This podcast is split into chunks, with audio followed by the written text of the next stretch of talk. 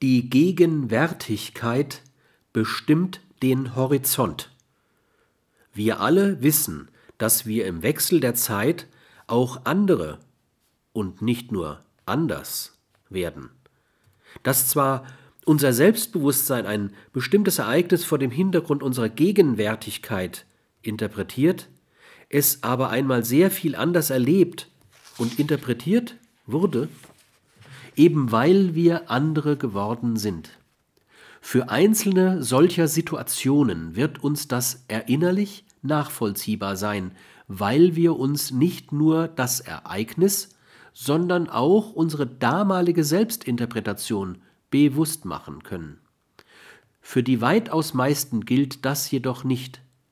An sie erinnern wir uns nur im Horizont unserer Gegenwart oder, wenn dieses nicht möglich ist, überhaupt nicht, weil sie etwa verdrängt werden.